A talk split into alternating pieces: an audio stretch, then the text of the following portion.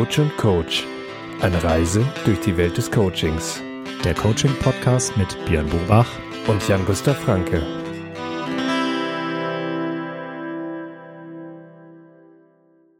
Herzlich willkommen zu einer neuen Folge von Coach und Coach. Wir freuen uns, dass ihr wieder dabei seid und haben heute ein besonderes Thema ausgesucht, nämlich das Grow-Modell. Darüber wollen wir heute sprechen. Hallo Björn. Hallo Jan. Ja, und zwar das Grow-Modell. Was ist denn das eigentlich? Wir sprechen hier viel über Coaching in diesem Coaching-Podcast und äh, auch ganz viel darüber, was man alles mit Coaching machen kann.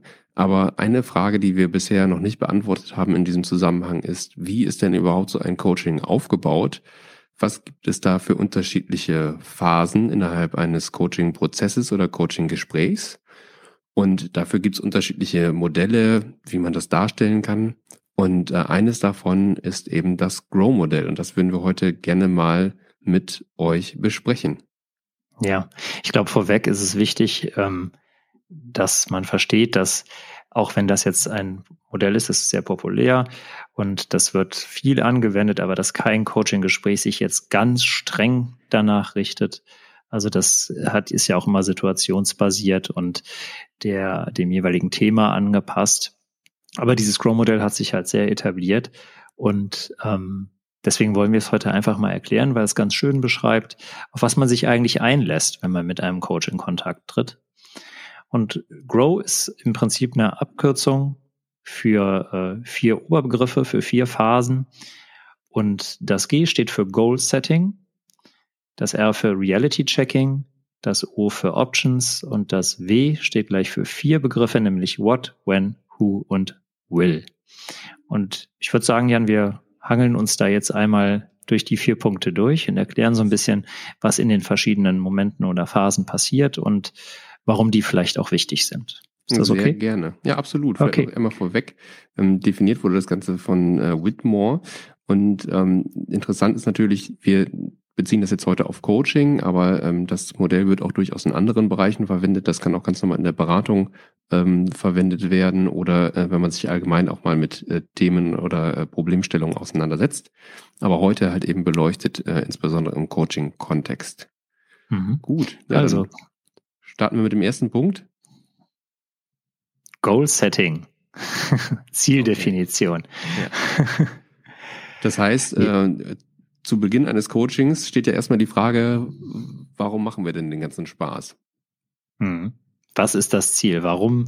Also das ist nicht nur das Thema. Ne? Das Thema kann ja alles Mögliche sein, Konflikte in der Arbeitswelt oder ich kann, äh, ich muss eine Tätigkeit lernen und weiß nicht wie oder persönliche äh, Konflikte, Wünsche, die man erreichen möchte. Das ist jetzt erstmal das Thema. Aber in so einem Thema kann man ja auch ein Ziel definieren. Also wenn ja. ich zum Beispiel, wenn ich zum Beispiel sage, ich habe gerade eine schwierige berufliche Situation, ist das vielleicht das Oberthema. Ein Ziel ist dann schon sehr viel konkreter und beschreibt zum Beispiel, wie schaffe ich es, ähm, eine, Bef also die, die, den nächsten Schritt auf der Karriereleiter zu gehen. Das kann ein Ziel sein. Als genau. Beispiel. Also genau, also das äh, Ziel unterscheidet sich vom Thema oder vom Problem eigentlich dahingehend, dass es schon, äh, dass es schon in die Lösung gedacht wird. Ne? Also mhm. es wird eine Frage aufgeworfen oder es wird ein äh, Ziel definiert, äh, wie kann man etwas erreichen? Also aus der Situation, die man hat, das Thema, möchte man woanders hin. Also ein ist, ein Unterschied zwischen ist, ist und soll. Heute ist es so und zukünftig soll es anders sein und das ist mein Ziel. Das heißt, eigentlich begebe ich mich da schon, mache schon den ersten Schritt auf der Reise zum Ziel. Hm. Ich glaube, wichtig ist, dass äh, die Ziele immer der, der, dem Wirkungskreis des Klienten unterliegen müssen. Also, dass das etwas ist, was der Klient auch wirklich erreichen kann und nicht etwas, was äh, extern ist. Also als Beispiel kann ich nicht als Ziel setzen, mein Chef muss netter werden, mhm. sondern das Ziel müsste dann sein, ich möchte in dem Umgang mit meinem vielleicht für mich schwierigen Chef gelassener sein. Genau.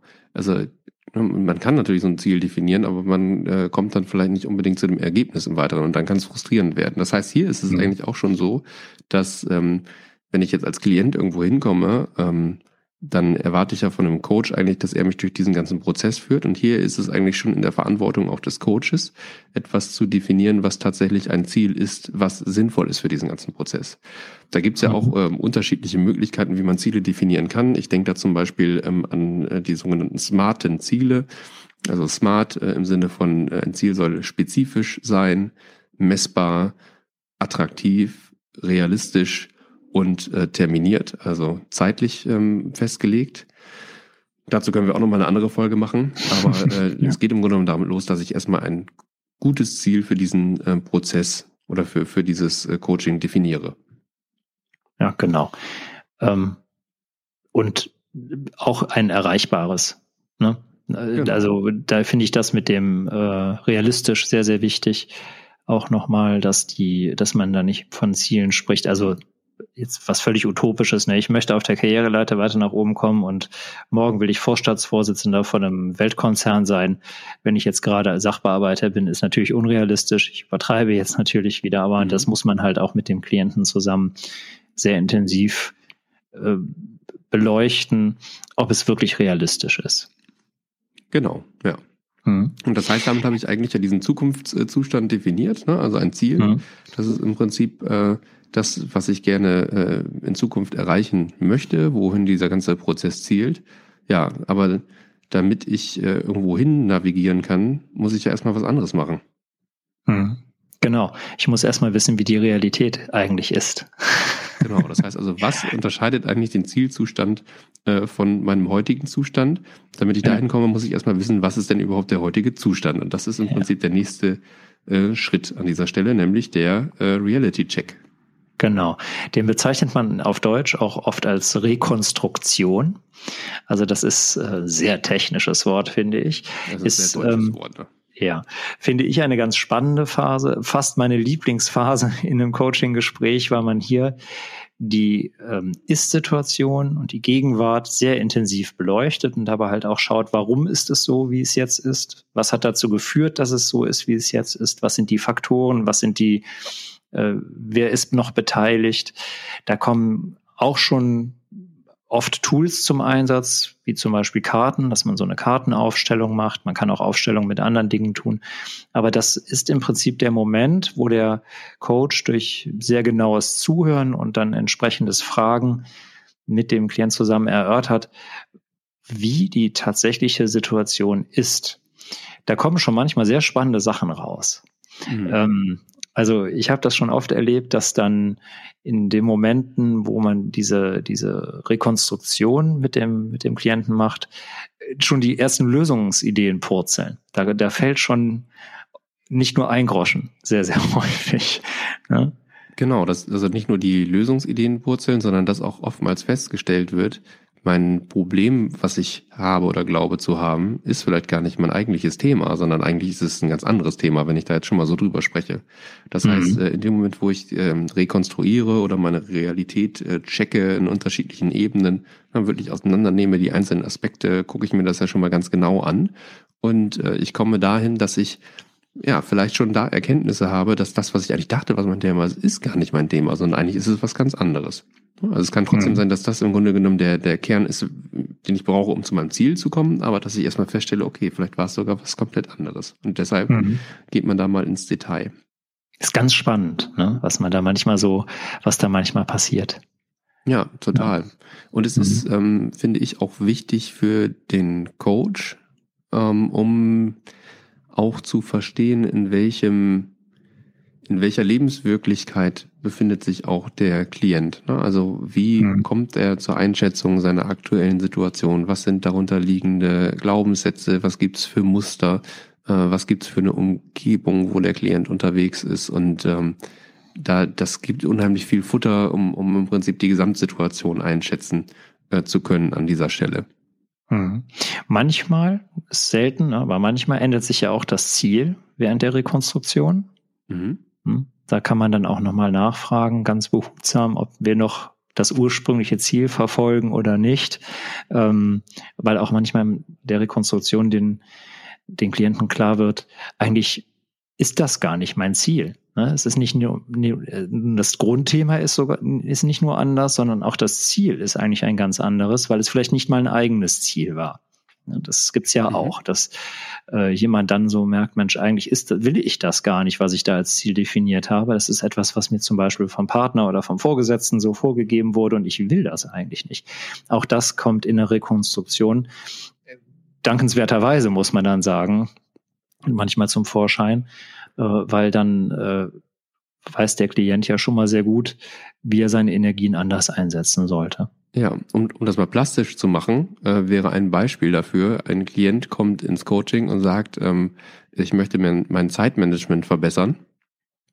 Ja, also ich äh, möchte, möchte irgendwie meinen Tag besser durchstrukturieren und, äh, und so weiter, weil Dinge liegen bleiben oder sowas. Und am Ende stellt sich äh, im Rahmen der Rekonstruktion heraus, ja, was der Klient eigentlich möchte, ist, er möchte vielleicht mehr Freizeit haben oder mehr Zeit für sich. Ne? Oder er möchte ähm, anders arbeiten oder ähm, das im Grunde genommen das eigentliche Thema, nämlich irgendwie etwas strukturierter zu machen, relativ technisch gar nicht der, der Punkt ist, sondern es gibt etwas anderes ne, äh, dahinter. Mhm. Das kann auch, können auch persönliche Dinge sein, ähm, die, die da drin stecken oder viel tiefer drin stecken. Und mhm. ähm, ja, das ist auf jeden Fall immer sehr interessant und äh, kann nochmal der ganzen Geschichte eine große Wendung geben. Mhm. Das Beispiel, das du gerade genannt hast, ist ja extrem häufig auch, ne? tatsächlich, mhm. dass, dass Leute kommen und sagen, ich möchte gerne ein besseres Zeitmanagement und in dem Rahmen der Rekonstruktion stellt sich dann raus, sie haben eigentlich schon alles probiert und äh, das, das tatsächliche Thema liegt eigentlich ganz woanders. Ja. Richtig. Ist auch sehr erleichternd dann. Ja. Ja, die nächste, der nächste Punkt im Grow-Modell ist dann Options. Und das ist äh, äh Eine der, Sache fällt mir noch ja, ein kurz, ja. Äh, Björn. Und zwar ähm, hinsichtlich dieses Reality-Checks. Ähm, es gibt ja auch ähm, noch eine Besonderheit des Coachings oder eine, eine besondere Form, äh, was quasi ähm, das lösungsfokussierte Kurzzeitcoaching ah, ja. oder lösungsfokussierte. Kurzzeittherapie ist, die teilweise relativ verkürzt oder auch in, in, in mancher Form von, von manchen äh, Coaches äh, gar nicht auf diese Problemerörterung, Realitätscheck und so weiter im Detail eingeht. Also wo man gar nicht viel Zeit darauf verwendet, jetzt das alles zu umleuchten, sondern sozusagen direkt in die Lösung, ähm, in die Lösung schaut, eigentlich zu dem nächsten Punkt kommt, zu dem wir jetzt kommen, nämlich Options. Ähm, mhm. Auch das hat alles seine Vor- Nachteile, ist auch eine Frage, was möchte man persönlich tun. Ich glaube, da gibt es kein richtig und falsch, sondern da muss halt auch jeder äh, Coach schauen, wie er am besten arbeitet, am liebsten arbeitet, sich auch sicher und gut fühlt und dann müssen auch die Klienten schauen, was suchen sie dann innerhalb dieses Coachings. Mhm. Ähm, das vielleicht nur noch einmal, äh, falls ihr auch mal mit Coaches in äh, Berührung kommt äh, oder selbst coachen möchtet und sagt, was gibt's denn da noch oder gibt's da andere Ansätze oder was passiert da gerade? Ja, wobei man sagen muss, mit das lösungsfokussierte Kurzzeitcoaching, ich finde das super, aber das kann man nicht mit jedem machen. Ne? Das ist, äh, das ist der, der, ähm, das hängt im Prinzip vom Klienten ab, wie der so unterwegs ist, ob das zielführend ist oder nicht. Ähm, ich habe das schon erfolgreich angewendet, aber würde ich jetzt nicht bei jedem Thema auch machen. Also wenn man einen Klienten vor sich sitzen hat, wo solche Sätze sind. Ich weiß auch nicht genau und ich verstehe gar nicht so selber, warum ich eigentlich so einen Stress mit der Situation habe. Und dann ist das lösungsfokussierte Kurzzeitcoaching meistens nicht das, was zum Ziel führt, weil da auch die Erkenntnis über das, was äh, eigentlich die, die Situation so verursacht hat, wie sie jetzt ist, schon ganz, ganz wesentlich ist. Aber du hast recht, das ist eine andere Option, wo diese, dieser Reality-Check sehr, sehr kurz ist. Mhm. Ja. Okay, genau. Jetzt aber weiter zum nächsten Punkt. Ähm, Options. Und das ist dann die Phase, wo meistens wirklich die Tools zum Einsatz kommen, die wir als Coaches haben, ähm, wo man mit dem Klienten erarbeitet, was sind jetzt die Möglichkeiten, die Situation zu beeinflussen, um die Zukunft zu verändern. Genau, also die klassische Arbeitsphase, wo jetzt im Grunde genommen, also wird hier eingeläutet, wo eben unterschiedliche Optionen äh, beleuchtet werden. Das äh, kann, wie du sagst, mit unterschiedlichen Tools äh, passieren. Ähm, zum Beispiel gibt es die Möglichkeit, wenn man äh, eine Entweder-Oder-Entscheidung hat, ähm, da eben tatsächlich mit diesen Optionen zu bearbeiten, die entweder sachlich, ähm, sachlich zu beleuchten mit Argumenten für und wider ähm, oder auch äh, eine, eine Weg-Ziel-Aufstellung zu machen, dass man also guckt, äh, wo stehe ich heute, äh, was ist das Ziel, was steht eventuell dazwischen. Da kann man mit unterschiedlichen beispielsweise Bodenankern und so weiter arbeiten. Ähm, da kommen wir ja quasi im Rahmen unserer ganzen Tools äh, nochmal dazu, dass wir auch die mal beleuchten. Ähm, dann gibt es in dem Zusammenhang auch äh, das Tetralemma, äh, auch ein super interessantes äh, Tool.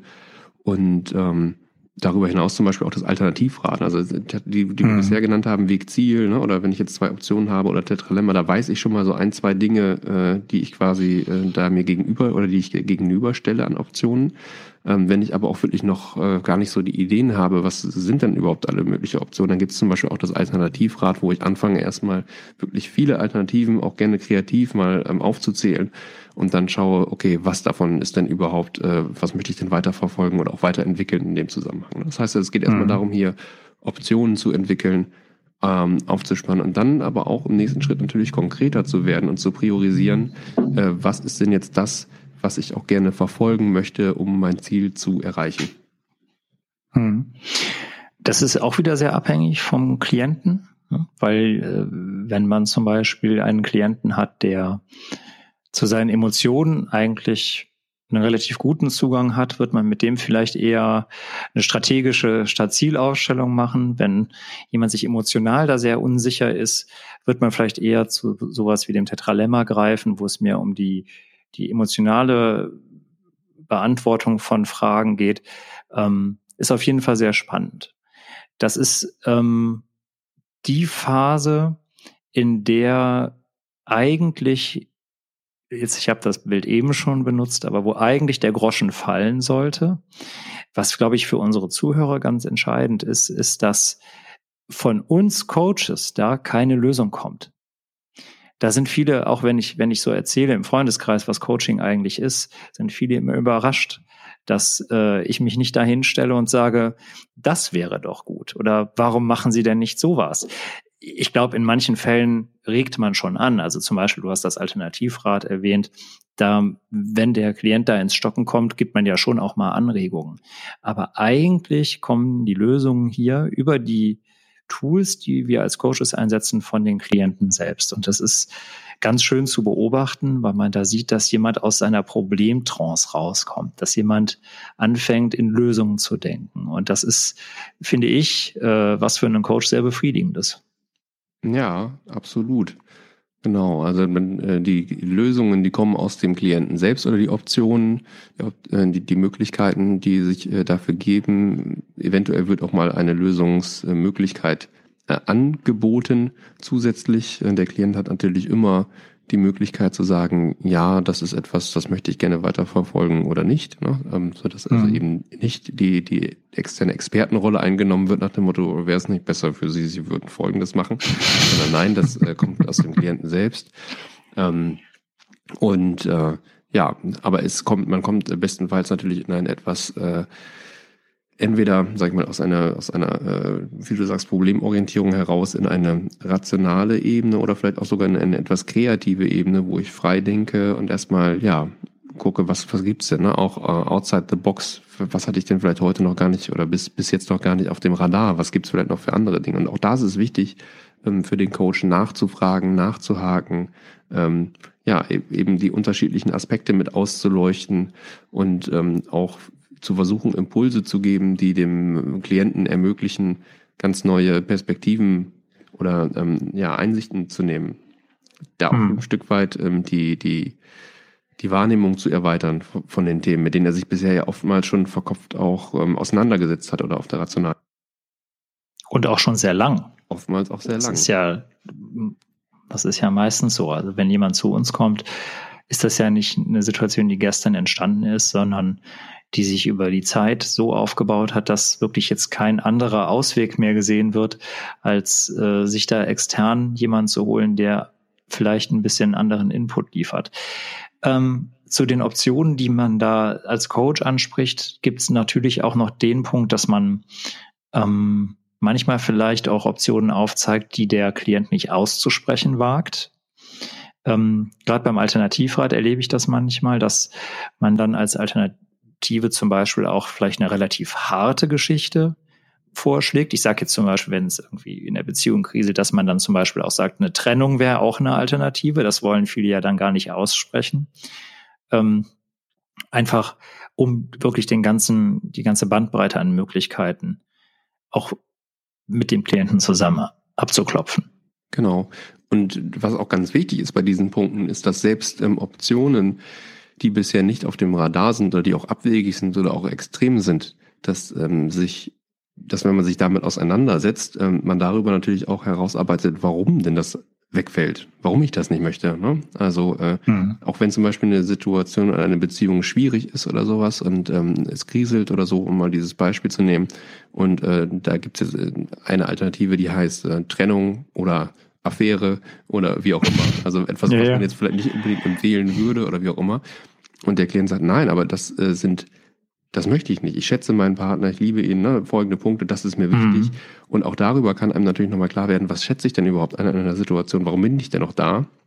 Mhm. Und ähm, habe so die Möglichkeit eigentlich, äh, ja, komplett äh, die Dinge nochmal anders zu betrachten. Mhm. Wichtig ist, glaube ich, dass man jetzt hier nicht äh, empfiehlt, äh, doofe Sachen zu tun, sondern dass es darum geht, eigentlich auch äh, bewusst auszuschließen, was man nicht möchte ne? und sich der, dessen äh, da, ja, darüber im Klaren wird. Ja, ich glaube, weil du jetzt auch gerade gesagt hast, wir empfehlen nicht dumme Sachen zu tun. Das Entscheidende ist ja das Wertesystem des Klienten. Also selbst mhm. wenn der jetzt für sich entscheidet, ich suche mir jetzt eine Affäre, um jetzt bei unserem Beispiel zu bleiben, und das für mich natürlich nicht in Frage kommen würde, wenn das mit seinem Wertesystem äh, verknüpfbar ist, muss ich als Coach dann ja sagen, okay, weil ich darf ja nicht, ich darf ja nicht wertend eingreifen. Es geht ja um das Wellbeing des Coaches ähm, äh, des Klienten, Verzeihung. äh, ist, ich, aber ich kann, äh, ich habe, äh, aber auch um meins tatsächlich. Naja, äh, aber ich, ich muss aber dazu auch sagen, dass ich noch nie jemanden erlebt habe, der im Rahmen so einer Arbeit äh, zu einer Lösung gekommen wäre, wo ich sagen würde, die ist jetzt also sowas von abwegig und moralisch verwerflich, dass ich da ein Problem gehabt hätte. Das gab es eigentlich noch nie. Ja. Ähm, genau. Also das ist natürlich auch noch wieder ein Aspekt, dass natürlich auch der Coach immer schauen muss, bewege ich mich da in einem Rahmen, wo ich auch ähm, genau das leisten kann, nämlich dass ich ähm, offen bin, äh, dass ich mhm. da neutral bin und äh, das sozusagen im Sinne des Klienten auch weiter ähm, begleite. Aber ja, es geht um das äh, Wertesystem des Klienten in dem Zusammenhang. Aber ein Punkt, der halt eben auch äh, mit dazu gehört, ist natürlich eben auch ähm, abzuprüfen, wenn ich zu einer Lösung käme oder zu einer Lösungsoption, was würde die denn bedeuten? Ne? Also, dass ich da auch den mhm. Umweltcheck mache äh, und schaue, äh, was hat das gegebenenfalls auch für Konsequenzen? Also eine Sache, die sich mhm. vielleicht im ersten Moment total sexy anhört, ähm, kann natürlich im zweiten Moment ganz große Probleme hervorrufen. Und auch da ist es mhm. wichtig, das nochmal zu hinterfragen, wenn ich jetzt diesen oder jenen Schritt mache, was bedeutet das auch für meine Umgebung, für mein ganzes System, in dem ich mich äh, bewege? Mhm. Dann kommen wir zum vierten Punkt. Das ist das Wie, What, When, Who, Will. Das klingt komisch, Jan. Erklär mal, was das bedeutet. Ja, also jetzt kommen wir sozusagen äh, ins Tun. Ne? Ähm, ja. Wir haben jetzt äh, uns Optionen angeschaut, haben gegebenenfalls auch äh, oder bestenfalls eine oder mehrere Optionen ausgewählt, die wir weiter verfolgen wollen. Und jetzt muss das natürlich auch äh, in die Realität umgesetzt werden, wenn sich etwas verändern soll. Das heißt also, ich kann immer äh, sagen, das wäre jetzt etwas, was mir weiterhelfen würde, wenn ich dann nichts tue. Ähm, dann wird sich auch nichts ändern. Das heißt also, ich muss für mich ein Stück weit, kann für mich ein Stück weit äh, verbindlich dann festlegen, was möchte ich tun? Also tatsächlich, ne, was soll, muss getan werden? Äh, wer tut das? Äh, wann wird's getan? Ähm, wie genau wird es getan? Das sind alles diese Dinge, die da festgelegt werden sollten, idealerweise, um es dann auch verbindlich zu machen. Und auch da ist man wieder mhm. bei den Zielen. Ähm, wie kann es gegebenenfalls auch messbar sein, ne, dass es auch getan wurde? Woran stelle ich fest, dass ich etwas getan habe? Woran stelle ich, fest, dass sich etwas geändert hat? Über all diese mhm. Dinge spricht man dann in diesem Zusammenhang, um dann im Prinzip auch ja in den Fortschritt zu kommen. Hm. Spannend in dem Zusammenhang sind auch die Skalierungsfragen, mhm. dass man also, vielleicht erklären wir das kurz, eine Skalierungsfrage ist zum Beispiel, dass man einem Klienten sagt, auf einer Skala von eins bis zehn, wo schätzen Sie die momentane Situation ein? Dann sagt der mhm. Klient zum Beispiel fünf und dann müssten man, würde man den Klienten fragen, was müssten Sie tun, damit aus der fünf eine sechs wird? Ja, also das sind auch ganz beliebte Techniken, wo man, oder woran, andersrum kann man auch fragen, woran würden Sie merken, dass es eine 6 ist und nicht mehr eine 5? Genau, dann was daraus ergeben, tun? Genau, und daraus ergeben sich dann auch ganz klar für den Klienten meistens schon Schritte, die er unternehmen müsste. Das sind ja ähm, meine Lieblingsfragen, ne? also Skalierung. Skalierung, ich weiß. Ja auch im, äh, im, Privaten und äh, äh, auch allgemein, wenn jemand fragt, wie geht's, ne? auf einer Skala von 1 bis 10, äh, bin ich immer dabei. ja, ich weiß das. Ich habe es ja schon ein paar Mal bei dir beobachtet. Also ja, aber Skalierungsfragen sind auch wirklich sind sehr sehr ähm, sehr zielführend, weil wenn man, wenn man so eine Frage stellt ähm, und dann zum Beispiel jemand, der sagt, oh, alles doof, gerade Stress, ne, alles schwierig, fühle mich nicht wohl, wie schätzen Sie sich denn ein? Und wenn dann kommt ja auf einer Skala von 1 bis 10 kommt dann 5, dann ist erstmal schon ganz toll, dass äh, man eben nicht 4, 3, 2, 1 ist. Das muss man sich ja auch klar machen. Und wenn man dann fragt, was würde denn eine 6 bedeuten, dass die Schritte manchmal, also das konkrete Tun, viel, viel weniger sind, als man sich in seinem Raster vorher so zusammen äh, hat. Es ist dann oft viel, viel weniger nötig, um ein Schrittchen weiter auf dieser Skala zu kommen, als man sich vielleicht vorher ausgemalt hat. Genau, ja.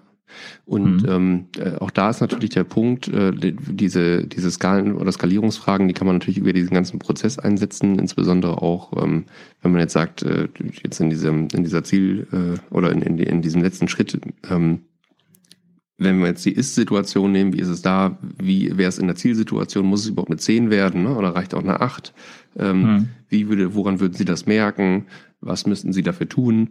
Ähm, so kommt man dann natürlich da äh, ganz konkret äh, rein in diesem Zusammenhang und kann da ja. wirklich gut mitarbeiten. So ist aus G, R, O und W dann ein Grow geworden. Ich finde es ganz schön, dass das dann auch noch wachsen heißt, wenn man es zusammensetzt. Das ist weil darum phänomenal. geht. Ja, ja.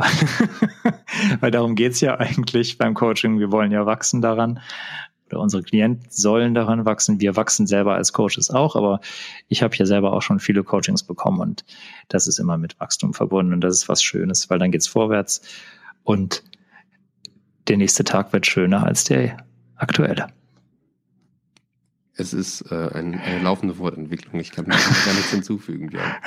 Habe ich da ein schönes Schlusswort gefunden, oder? Absolut. absolut. ja, dann sind wir für heute mit unserem Thema die Phasen eines Coachings oder Coaching-Modelle durch.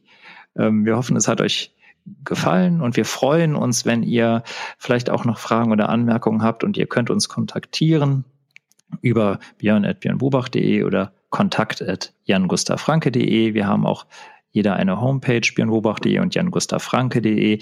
Wenn ihr euch das jetzt alles nicht merken konntet, findet ihr das auch nochmal in der Beschreibung des Podcasts. Und wir freuen uns, wenn wir von euch hören. Und wir sagen jetzt einfach schon mal bis nächste Woche. Der Jan darf gleich seine Standardverabschiedung machen. Ich sage aber schon mal Ciao. Ja, fröhliches Wachsen und auf Wiederhören.